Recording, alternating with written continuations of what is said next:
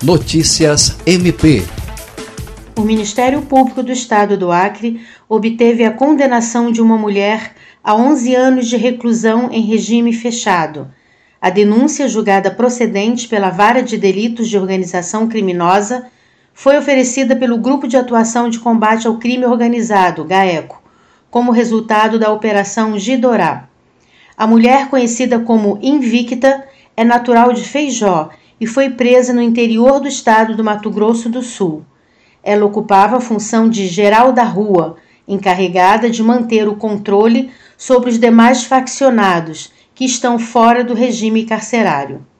A Operação Gidorá, realizada em junho de 2020 pelo GAECO e Polícia Militar, foi resultado de cinco meses de investigação, iniciada após a apreensão de documentos em São Paulo.